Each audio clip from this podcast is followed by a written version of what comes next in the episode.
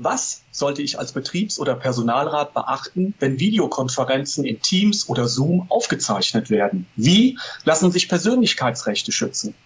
Die Digitalisierung eröffnet viele Möglichkeiten für die Zusammenarbeit auch im Gremium. Gleichzeitig stellen beispielsweise virtuelle und hybride Betriebsratssitzungen drängende Fragen an den Datenschutz. Dazu kommen immer neue Möglichkeiten von künstlicher Intelligenz und dem Einsatz automatisierter Programme. Interessenvertretungen, in der Regel eher Laien bei der Einordnung dieser komplexen Themen, sollten sich hier gut aufstellen und gegebenenfalls externen Sachverstand hinzuziehen.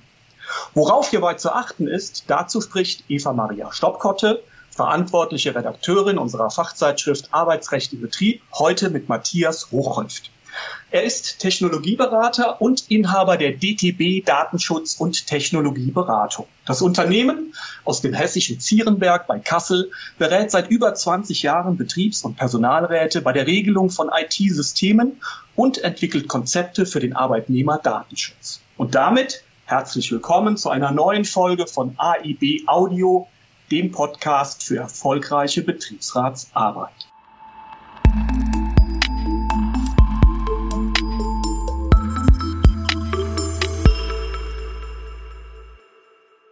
Begrüße ganz herzlich Matthias Ruchhöft. Er ist Technologieberater und Geschäftsführer der DTB Datenschutz und Technologieberatung in Kassel. Hallo Matthias. Hallo Eva, ich grüße dich. Ich dich auch. Matthias, die Corona-Pandemie hat in vielen Betrieben einiges durcheinandergewirbelt und dafür gesorgt, dass die Digitalisierung noch schneller voranschreitet. Viele Beschäftigte arbeiten weiterhin vermehrt im Homeoffice und treffen sich in virtuellen Räumen über Microsoft Teams und diverses. Was sagt der Datenschutz- und Technologieberater dazu? Alles fein oder nie war es so einfach, Beschäftigte zu überwachen? Wie immer, weder noch. Ne? Es kommt drauf an, wie die Juristen ja auch sagen, so würde der Techniker auch sagen. Aber äh, im Ernst eine direkte Überwachung nur insofern, als dass ich natürlich, äh, je mehr ich äh, in meiner Arbeit in digitalen Tools äh, mache, bin ich natürlich auch für andere sichtbar. Damit auch für die Führungskräfte. Das ist das, was mir häufiger auch erzählt wird, dass die äh, zum Beispiel Bildschirmfotos machen, dass sie sagen, hier, wie, wie sieht's denn damit aus? Und du hast das und das nicht gemacht, du warst so und so lange offline. Diese Geschichten, ne, das ist so ein ein Thema. Und ähm, ich sehe natürlich auch in Teams, äh, weil man da direkt die Dat äh, Dateien teilen kann, äh, wer es ablegt, mit Name, mit Uhrzeit, mhm. mit allem drum und dran. Das, ist, das sind so die Punkte, die wir haben. Ähm, eine Tendenz ist aber zu beobachten, die Betriebsräte auch diskutieren sollten, nämlich ähm, die äh, vermehrte Tendenz, äh, Videokonferenzen in Teams und Zoom aufzuzeichnen, mhm. einfach um Kolleginnen und Kollegen halt entsprechend ähm, ja, mit dran teilnehmen zu lassen, die vielleicht keine Zeit haben. Und das setzt doch viele Beschäftigte unter Druck, die sagen, ja, ich will das jetzt eigentlich nicht abwürgen, aber eigentlich fühle ich mich nicht, nicht so wohl. Das ist so ein Thema. Und ähm, es gibt natürlich noch andere Funktionalitäten in Teams und Ähnlichen, dass der Text, der gesprochen worden ist, kannst du dir plötzlich als Word rausholen. Mhm, mhm, und vielleicht ähm, hat man sich das vorher nicht überlegt. Also solche Sachen. Das ist eher so, so der Bereich. Die ähm, Corona-Pandemie hat gezeigt, dass in vielen Bereichen, wo die Kultur in Ordnung ist, plötzlich auch ähm, das mit dem Thema, ich sehe die Leute nicht, aber sie arbeiten trotzdem, überhaupt kein Thema mehr war.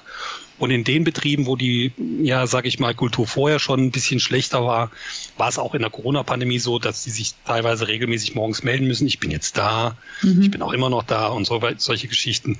Ganz spannend, ja, mhm. auf jeden mhm. Fall.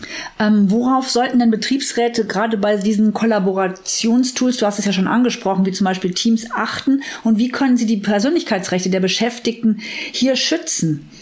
Ja, genau. Das ist natürlich ein wichtiges Thema. Äh, das war das mit dem Thema Videokonferenzen, mhm. ne? dass ich gesagt habe, okay, äh, dass man sagt, die können eingeschränkt werden. Also mittlerweile bietet Microsoft das an und ich weiß, in Zoom gibt es auch die Möglichkeit, das einzuschränken, dass man sagt, okay, ich muss mir die Möglichkeit, Videokonferenzen oder auch Audiokonferenzen aufzuzeichnen, das muss ich mir erstmal sozusagen beantragen. Mhm. Das kann ich machen, das kann ich technisch einrichten. Und ähm, da muss es natürlich eine saubere BV geben und viel wichtiger als noch eine BV finde ich dann immer, dass die Regelungen dieser Betriebsvereinbarung dann auch geschult werden. Ja. Dass man sagt, okay, es gibt natürlich äh, durchaus Zwecke, wo man sagt, da ist eine Aufzeichnung sinnvoll, aber sie muss vorher angekündigt sein.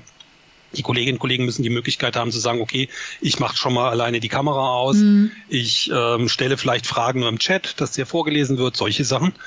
Und äh, was auch einige Male auftrat, war der Zwang, die Kamera anzumachen. Mhm. Das ist natürlich immer so ein bisschen äh, zwiegespalten, ja. ne? aber auch das ist ein Thema, weil auch das sind Persönlichkeitsrechte der, der Beschäftigten und die Verwendung des Präsenzstatus. Da kommt es ganz stark auf die Unternehmenskultur an. Bei uns zum Beispiel ist das so, dass zwei ähm, Technologieberaterkollegen von mir, die sind seit, glaube ich, letztes Jahr Dezember offline, mhm. weil sie sich das einfach mal eingestellt haben. Und die frage ich halt einfach über Chat an, hallo, ähm, wann habt ihr Zeit, können wir gerade mal quatschen? Und dann machen die das auch. Okay. Da brauche ich nicht zu wissen als Kollege, ob ich äh, online bin, offline bin oder sonst was. Das ist mir eigentlich wurscht. Und so könnten es andere auch handhaben. Oder man sagt, bitte macht es, dann ist es eine Höflichkeitsinformation, aber keine Leistungsverhaltenskontrolle. Mhm, okay, aber wichtig dein, dein Rat hier auch nochmal, diese äh, Leistungs- und Verhaltenskontrolle auszuschließen innerhalb von einer BV. Also vielleicht auch nochmal zu regeln, muss ich die Kamera anmachen, muss ich sie nicht anmachen, ja, wenn ich in so einem Teams-Call bin. Ähm, klar, es ist immer eine Sache der Höflichkeit, auch gesehen zu werden. Manchmal brechen natürlich auch die Systeme dann ein, wenn zu viele dabei sind. Ne? Da siehst du plötzlich ja. keinen mehr. Und ähm, ja, aber das sind so alles Sachen, Punkte, die in jedem Fall in einer BV geregelt werden müssen aus deiner Sicht? Auf jeden ja? Fall, ja. Okay. Ganz, ganz sicher. Und äh, weil du den Präsenzstatus gerade nochmal angesprochen mhm. hattest, äh, ich finde es halt auch, also ich persönlich gebe den weiter, den Präsenzstatus aus meinem Kalender heraus um halt einfach eine Höflichkeitsinformation zu liefern. Das heißt, wenn ein Kollege von mir den nutzt, ne, ich habe ja zwei geschildert, die es nicht nutzen, die anderen Kollegen, die es nutzen, ähm, da mache ich es zum Beispiel so, dass wenn die ähm, auf Bitte nicht stören oder so sind, mhm. dann schicke ich ihnen eine kurze Chatnachricht und versuche nicht irgendwie noch was anderes zu machen. Dann kannst dich bitte melden, wenn du wieder erreichbar bist. Ja, genau. Und ich finde, so kann man es auch benutzen. Wenn aber die Unternehmenskultur das schon nicht hergibt, weil die Führungskräfte einfach was ganz anderes damit machen, dann sollte man es lassen. Vielleicht da nochmal ähm, eine Geschichte aus den Annalen eines Technologieberaters. Sehr es gab gerne. tatsächlich einen Fall ähm, aus uralten Zeiten. Das war noch das alte Skype for Business Lync, was man selber betreibt, äh, betrieben hat. Und da gab es tatsächlich einen, der mit einem Aktenordner voller Bildschirmfotos aufgetaucht ist und hat gesagt, ich habe hier einen Arbeitszeitenverstoß zu melden. Die Kollegin war nie da, ähm, weil die einfach offline war. Und da hat die Personalsachbearbeiterin gesagt, entschuldigen Sie mal, erstens wissen Sie schon, dass Sie gegen die Gesamtbetriebsvereinbarung ja. verstoßen und zweitens mal, was machen Sie den ganzen Tag? Und da gab es natürlich einen riesen Bohai, könnt ihr euch vorstellen. Ja. Ne? Und äh, hinterher hat der äh, GBR gesagt, also der Gesamtbetriebsrat, nee, jetzt wird hier mal gar keiner bestraft, sondern wir geben nochmal die Regelung der Gesamtbetriebsvereinbarung weiter. Manchmal ist es auch sinnvoll, tatsächlich nochmal allen zu sagen, das steht uns in unserer Betriebsvereinbarung drin oder in der GBV oder in der äh, KBV, ja, also Konzernbetriebsvereinbarung, damit einfach die Leute, auch die Führungskräfte genau Bescheid wissen, was darf ich, was darf ich nicht, welche Regeln gelten genau. hier. Mhm. Ähm, apropos Regeln, im Betriebsverfassungsgesetz ist ja nun geregelt, dass Betriebsratssitzungen neben den Präsenzsitzungen auch virtuell oder hybrid stattfinden dürfen und dass dort auch Beschlüsse gefasst werden können. Wie stellen die Betriebsräte in diesen virtuellen Sitzungen sicher, dass Datenschutz gewährleistet ist.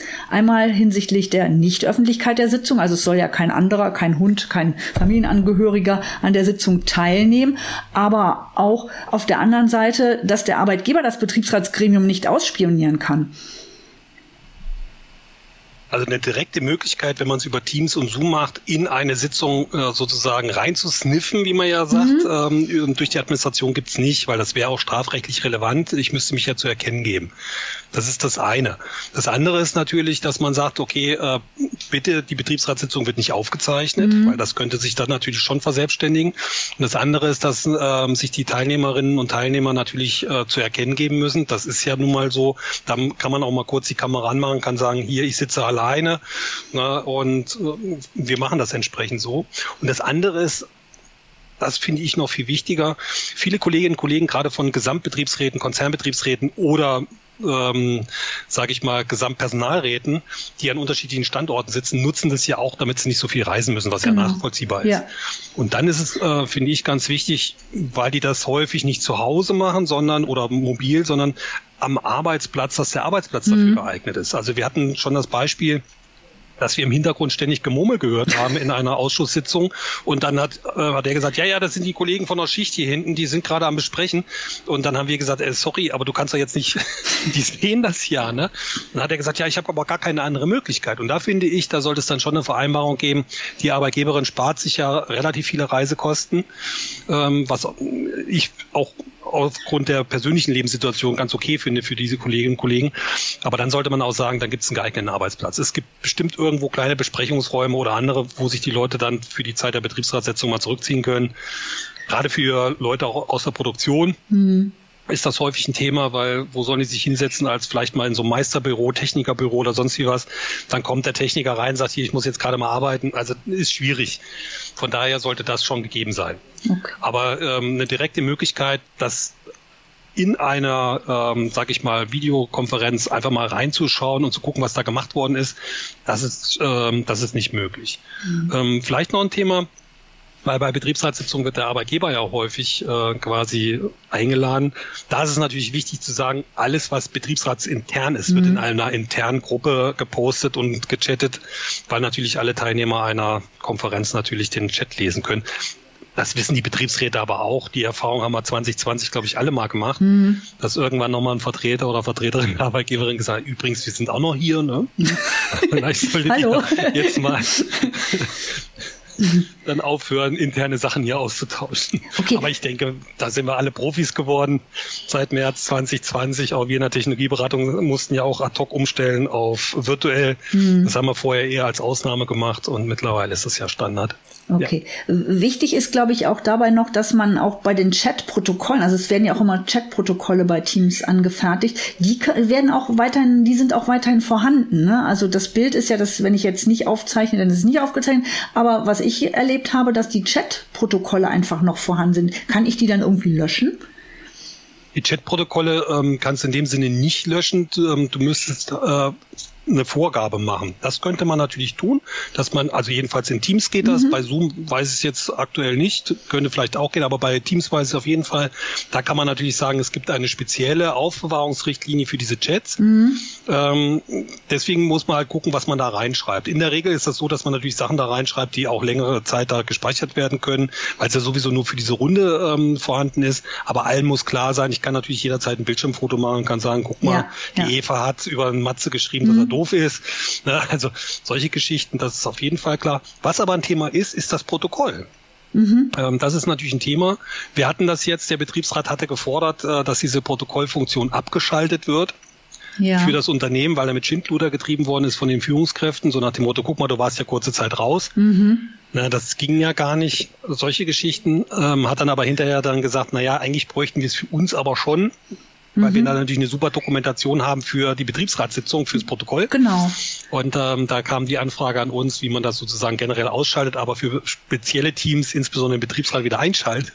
Von daher, das ist natürlich ein Thema. Okay, und das kann man aber auch regeln, so verstehe ich dich das jetzt gerade. Das kann ist man regelbar. regeln. Mhm. Das kann man auch ausschalten. Also es gibt in Teams mittlerweile die Möglichkeit, für bestimmte Arten von Teams äh, Gruppenrichtlinien anzupassen und damit auch solche Funktionalitäten an, relativ zielgruppenspezifisch anzupassen, wie Aufzeichnungen, wie Protokollfunktionalitäten mhm. und so mhm. weiter. Das Transkribieren das ist wiederum eine, äh, eine Geschichte, die würde ich eher restriktiv behandeln und sagen, so gut wie gar nicht anschalten, dass ich also aus dem gesprochenen Wort hinterher einen Wordtext mache. Mhm. Ähm, das würde ich nicht tun, weil das ist ähm, aus dem Zusammenhang gerissen zum Teil oder die gesamte äh, Diskussion, warum brauche ich die als Wortprotokoll? Also da macht keinen Sinn aus meiner Sicht. Ja, Aber es ist meine persönliche Meinung. Zumal man ja auch Wortprotokolle nicht unbedingt immer komplett wieder durchliest. Ne? Das ist ja auch nochmal ja. das Ding. Ne?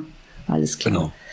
Eine weitere Frage. Aufgrund der aktuellen Lage und der rasant voranschreitenden technischen Entwicklung haben Betriebsräte auch Themen wie den Einsatz künstlicher Intelligenz und andere Möglichkeiten zur Automatisierung von Standardtätigkeiten mit deren Folgen für die Beschäftigten auf der Agenda. Was sind die Gefahren beim Einsatz von KI? Ja, zunächst einmal muss man unterscheiden zwischen ähm, Systemen, die die Tätigkeiten analysieren und dann sozusagen bestimmte Muster erkennen und diese automatisieren. Da habe ich festgestellt, dass äh, die Leute zum Teil eher entlastet werden. Mhm. Das ist die sogenannte Robotic Process Automation, so nennt man das ja RPA. Da haben mhm. wir mittlerweile ziemlich viele Beratungsanfragen und auch schon Beratungsprojekte gemacht. Und da muss man natürlich gucken, werden wirklich alle, äh, sage ich mal, Tätigkeiten, die automatisiert würden, wirklich ersetzt oder werden sie äh, sozusagen dem Beschäftigten gut geschrieben, dass der mal einfach auch Zeit hat, sich über ein paar andere Sachen Gedanken zu machen und nicht nur wie so ein Roboter alles abzuarbeiten. Mhm. Das ist das eine. Wenn das aber in größerem Maße angewendet wird, dann muss man sich schon überlegen, inwieweit ist dieser Ersatz dieser Tätigkeiten dann auch eine Gefahr für Köpfe oder Tätigkeitsanteile in Abteilungen oder anderen Sachen. Und wenn man sich die aktuelle Situation anschaut, also zum einen Krise, Inflation, mhm. was weiß ich auch immer, Lieferkettenprobleme, aber jetzt kommt das größere Problem, der Fachkräftemangel, ist natürlich äh, die Gefahr oder auch der Ansatz der äh, Unternehmen und Konzerne groß, zu sagen, wir automatisieren lieber, als in Gefahr zu geraten, dass wir bestimmte Sachen nicht äh, ja, besetzen können. Mhm. Und da wird es auf jeden Fall ein Thema für die Betriebsräte und das finde ich eigentlich eher ein Ansatz dann bei solchen äh, Automatisierungsprozessen. Zum einen zu gucken, wie sieht die Analyse aus? Also ist das eine reine Analyse im Sinne von hinterher gibt's halt einen Ansatz für eine Automatisierung von, ich brauche nicht mehr viermal klicken, sondern nur noch einmal oder gar nicht. Aber was macht man mit den Analysedaten? Werden die vielleicht auch genutzt, um zu schauen, naja, jetzt haben wir ja eine lückenlose Definition deiner Arbeit. Genau, Vergleichbarkeiten ja auch, auch nochmal, ne? Ganz genau. Und mhm. jetzt können wir auch mal gucken, ob wir daraus nicht ähm, ja die Köpfe zählen, die wir noch brauchen. Ne? Das sind natürlich so Punkte. Aber das andere ist natürlich auch die Qualifizierung. Und da glaube ich schon, dass der Ansatz der, der äh, Betriebsräte da noch ein bisschen verbesserungswürdig ist in die Richtung Qualifizierung, Personalentwicklung, solche Bereiche zu schauen, also 96 bis 98 Betriebsverfassungsgesetz, ja. das ist, glaube ich, schon ein Thema. Das andere, was du ansprichst, das ist allerdings ähm, Systeme der künstlichen Intelligenz, mhm. die aus großen Datenmengen Muster erkennen. Und ähm, das ist natürlich so ein Thema, diese Mustererkennung bezieht sie sich auf die Arbeit der Beschäftigten? Ja. In der Regel nicht, sondern eher auf, ähm, was kann aus Kundendaten oder aus ähm, ja, Produktionsdaten und so gemacht werden. Auch da wieder, welche Ersatzmöglichkeiten stehen drin. Aber ein großer Bereich ist halt auch, wenn ich zum Beispiel irgendetwas tue und mir schlägt die KI vor, Mensch, mach doch nicht das, sondern mach das. Mhm. Ist das dann ein Hinweis oder ist das eine Anweisung? Das ist auch in vielen Bereichen gerade ein ganz großes Thema. Und wie weit geht diese Musterauswertung? wie weit geht ähm, der ganze Bereich der künstlichen Intelligenz? Wo fängt die Ethik an?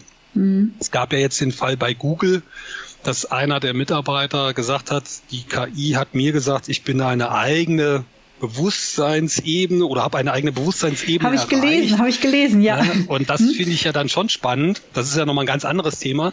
Was ich als Ethik meine, ist nicht die Ethik der KI als solches, hm. wie jetzt im Fall Google, die ja dann gesagt hat, sie hat Angst, abgeschaltet zu werden, sondern ähm, wenn ich eine Musterauswertung mache, auch vielleicht zum Beispiel im Bereich Personalentscheidungen, ne? also mhm. wen nehmen wir, wen nehmen wir nicht, mhm. dann muss halt dieses, äh, dieses Gap, was man hat aus der Vergangenheit eigentlich mit rausrechnen.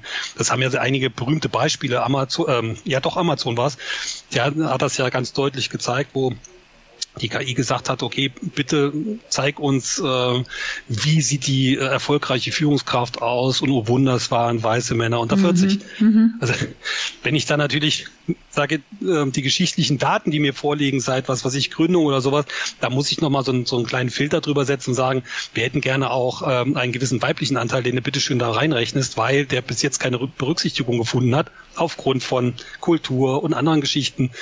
Dann kommt natürlich so ein Blödsinn bei raus. Ne? Mhm. Das meine ich so als Thema der Ethik. Okay, ja. und wahrscheinlich auch nochmal so, also ich überlege, es wird ja auch in, in, Amerika entwickelt. Amerika hat anderes, ein anderes Arbeitsrecht, als wir es haben, äh, auch einen anderen Datenschutz. Äh, und von daher denke ich auch nochmal, äh, muss man immer gucken, ne, welches Tool passt halt für mich auch von, von der KI her.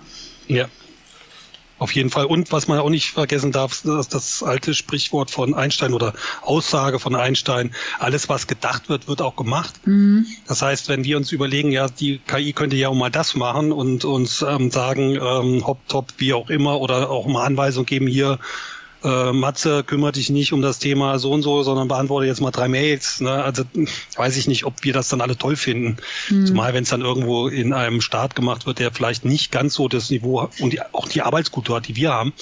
Ja, ich meine das noch nicht mal vom Niveau, sondern einfach, weil es anders ist. Und dann passt das für uns auch einfach gar nicht, aber weil es halt Standard ist, wird es genutzt. Und das, davor habe ich so ein bisschen Angst in Zukunft. Muss ich ehrlich sagen.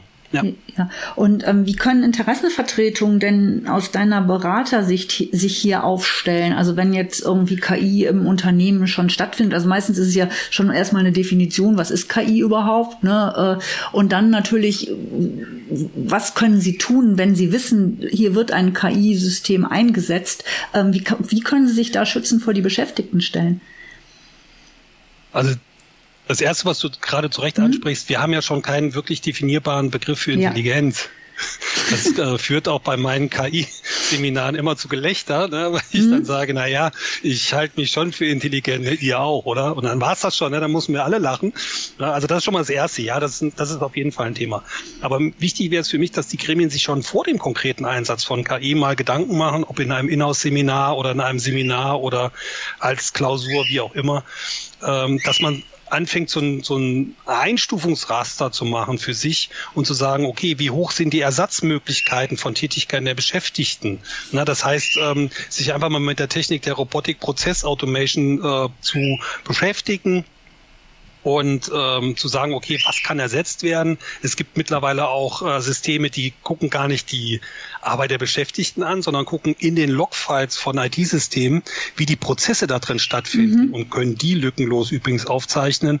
Solche Geschichten, na, also wie hoch ist die Ersatzmöglichkeit und äh, ist die künstliche Intelligenz ein Hinweisgebersystem oder sind die Informationen ähm, so äh, zu befolgen, dass sie Anweisungscharakter haben, dann sind wir natürlich im ganz anderen Bereich, mhm. weil man dann natürlich auch so ein Stück weit in der Ordnung des Betriebes ist, von ja. den Mitbestimmungsrechten her. Das wäre nochmal ein Thema. Und ähm, besteht die Gefahr, dass ähm, die künstliche Intelligenz Auswahlprozesse oder Beurteilungsprozesse zumindest mitgestaltet, weil das ist ja die Werbeaussage von ähm, Personalinformationssystemen wie Workday Success Factors, dass sie natürlich Talente heben und ähm, ja Personalentscheidungen fundierter äh, treffen helfen. Mhm. Ja, und deswegen und ähnliche Ansätze und Auswirkungen auf die Tätigkeiten und die Qualifikationen der Beschäftigten, um das besser einschätzen zu können. Dass man für sich einfach mal so ein Raster entwickelt und sagt, okay, man ähm, geht dann am Reifegrad der Automation hin, also übernimmt der Computer alles oder wo setzt der an? Und halt diese ähm, Auswirkungen auf die Beschäftigten, dass man das halt als Raster sich mal überlegt, über, entwickelt. Mhm. Und ähm, da können natürlich externe Berater dann auch entsprechend Hilfestellung geben oder man besucht ein Seminar zu dem Thema. Ja.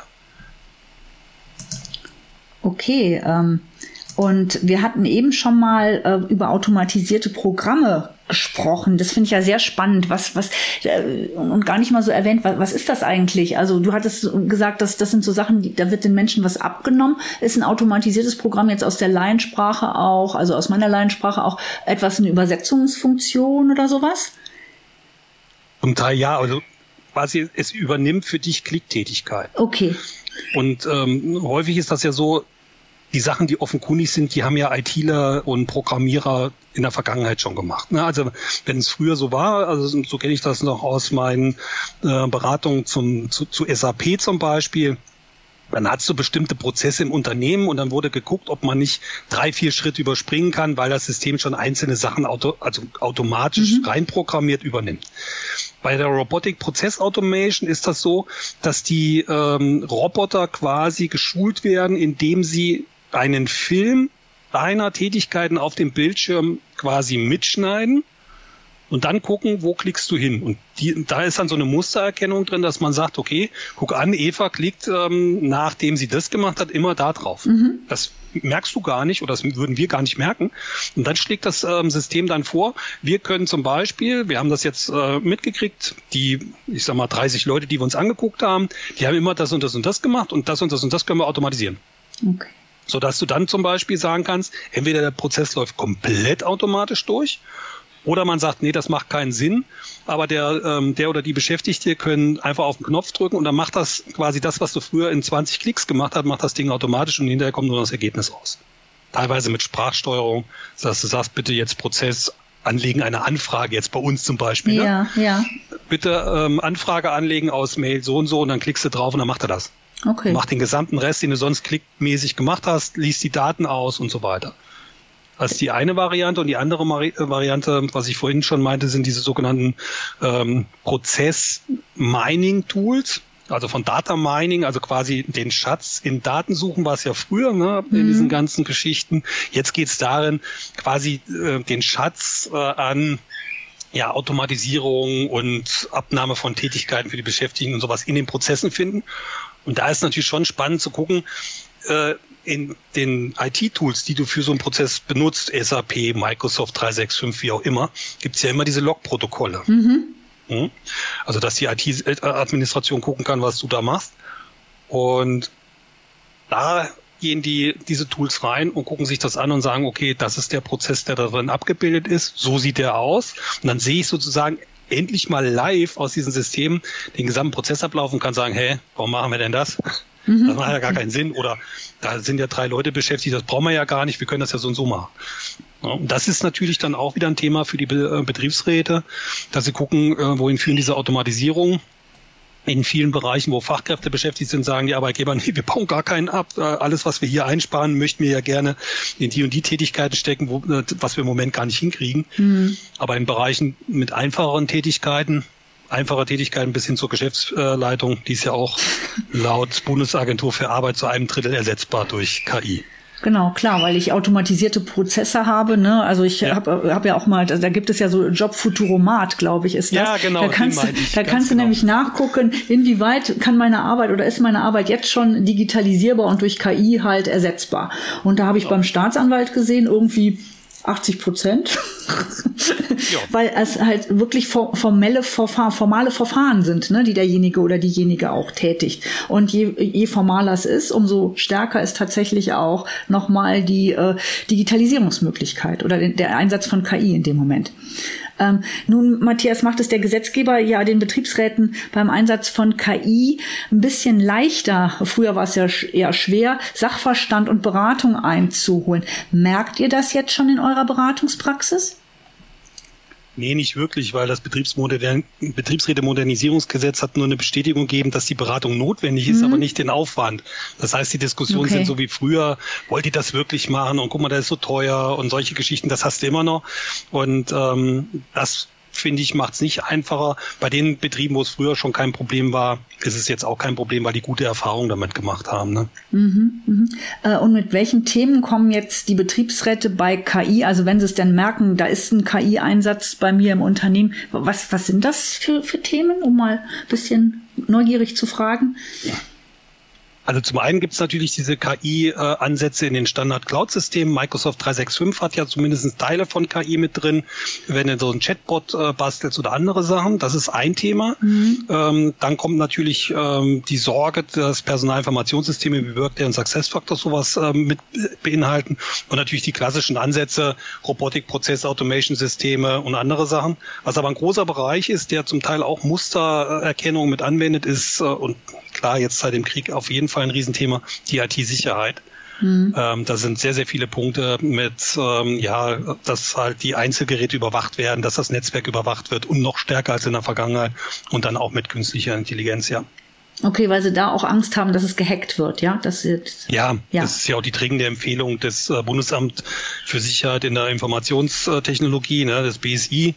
Und ähm, ja, das haben wir gerade natürlich vermehrt und häufiger auf dem Tisch, ob in Einigungsstellen zu Einzelsystemen oder äh, als, dass man sagt, wir machen eine Rahmenvereinbarung zur IT-Sicherheit, ja. Mhm. Okay. Ähm, welche drei Tipps hast du denn für die Betriebsräte bei der Bestellung von Sachverstand bei KI? Du hast eben gesagt, es geht auch manche, es geht, also die, die äh, Argumentation ist nach hinten verlagert. Aber was, welche drei Tipps könntest du Betriebsräten äh, gegenüber aussprechen, wenn sie äh, Beratung von DTB zum Beispiel haben wollen? Also das eine ist, ähm, das geben wir immer wieder als Tipp weiter, dass man sagt, ähm, dass der interne Sachverstand und das Wissen im Gremium nicht ausreichen. Mhm. Das heißt auch, dass man sagt, der interne Sachverstand kann ja gar nicht ausreichen, weil natürlich kennt er das System, mhm. aber er kennt unsere Rechte nicht, er kennt die Mitbestimmung nicht, er weiß nicht, wie eine Betriebsvereinbarung gemacht wird. Und das ist natürlich das, was äh, sowohl wir als auch die Rechtsanwälte natürlich mitbringen. Und ähm, nach dem Betriebsräte-Modernisierungsgesetz ja der Bedarf schon klar ist. Also du hast ja das Recht, einen Sachverständigen zu holen, sollte man halt auch sagen, dass ähm, die Systematisierung der Begleitung von Verhandlungen, Beantwortung von Fragen von der Arbeitgeberseite natürlich einen entsprechenden Aufwand haben.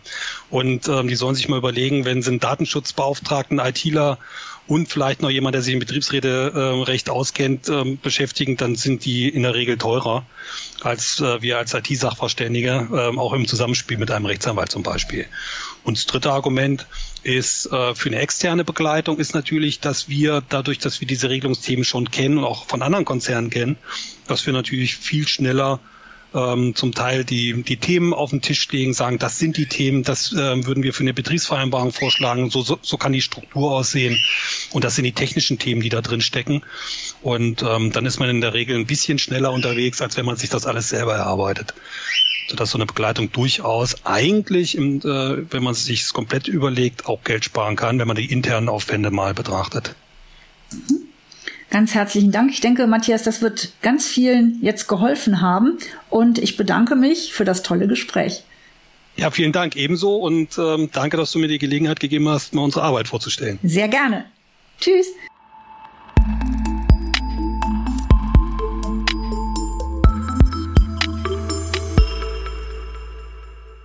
Wenn ihr jetzt mehr Informationen zu diesem wichtigen Thema benötigt, dann werft doch einmal einen Blick in die aktuelle Sonderausgabe unserer Fachzeitschrift Arbeitsrecht im Betrieb mit dem Thema Digitalisierung, künstliche Intelligenz und Datenschutz. Sie steht als PDF-Version zur Verfügung. Darin findet sich auch ein ausführlicher Artikel unseres heutigen Gesprächspartners Matthias Ruchhöft. Das Sonderheft könnt ihr kostenfrei bestellen. Schickt dazu einfach eine E-Mail an redaktion.aib-web.de mit dem Betreff Sonderheft Digitalisierung. Und wenn IT-Mitbestimmung und Datenschutz euch auch sonst interessieren, empfehlen wir zum Abschluss noch einen Blick in unsere monatliche Fachzeitschrift Computer und Arbeit. Auch hier könnt ihr bei Interesse zwei Ausgaben einfach mal kostenfrei testen. Alle Infos dazu auf unserer Website unter bund-verlag.de. Und damit sagen wir mal wieder Tschüss für heute und hört wieder rein, wenn die nächste Ausgabe von AIB Audio, dem Podcast für erfolgreiche Betriebsratsarbeit, ansteht.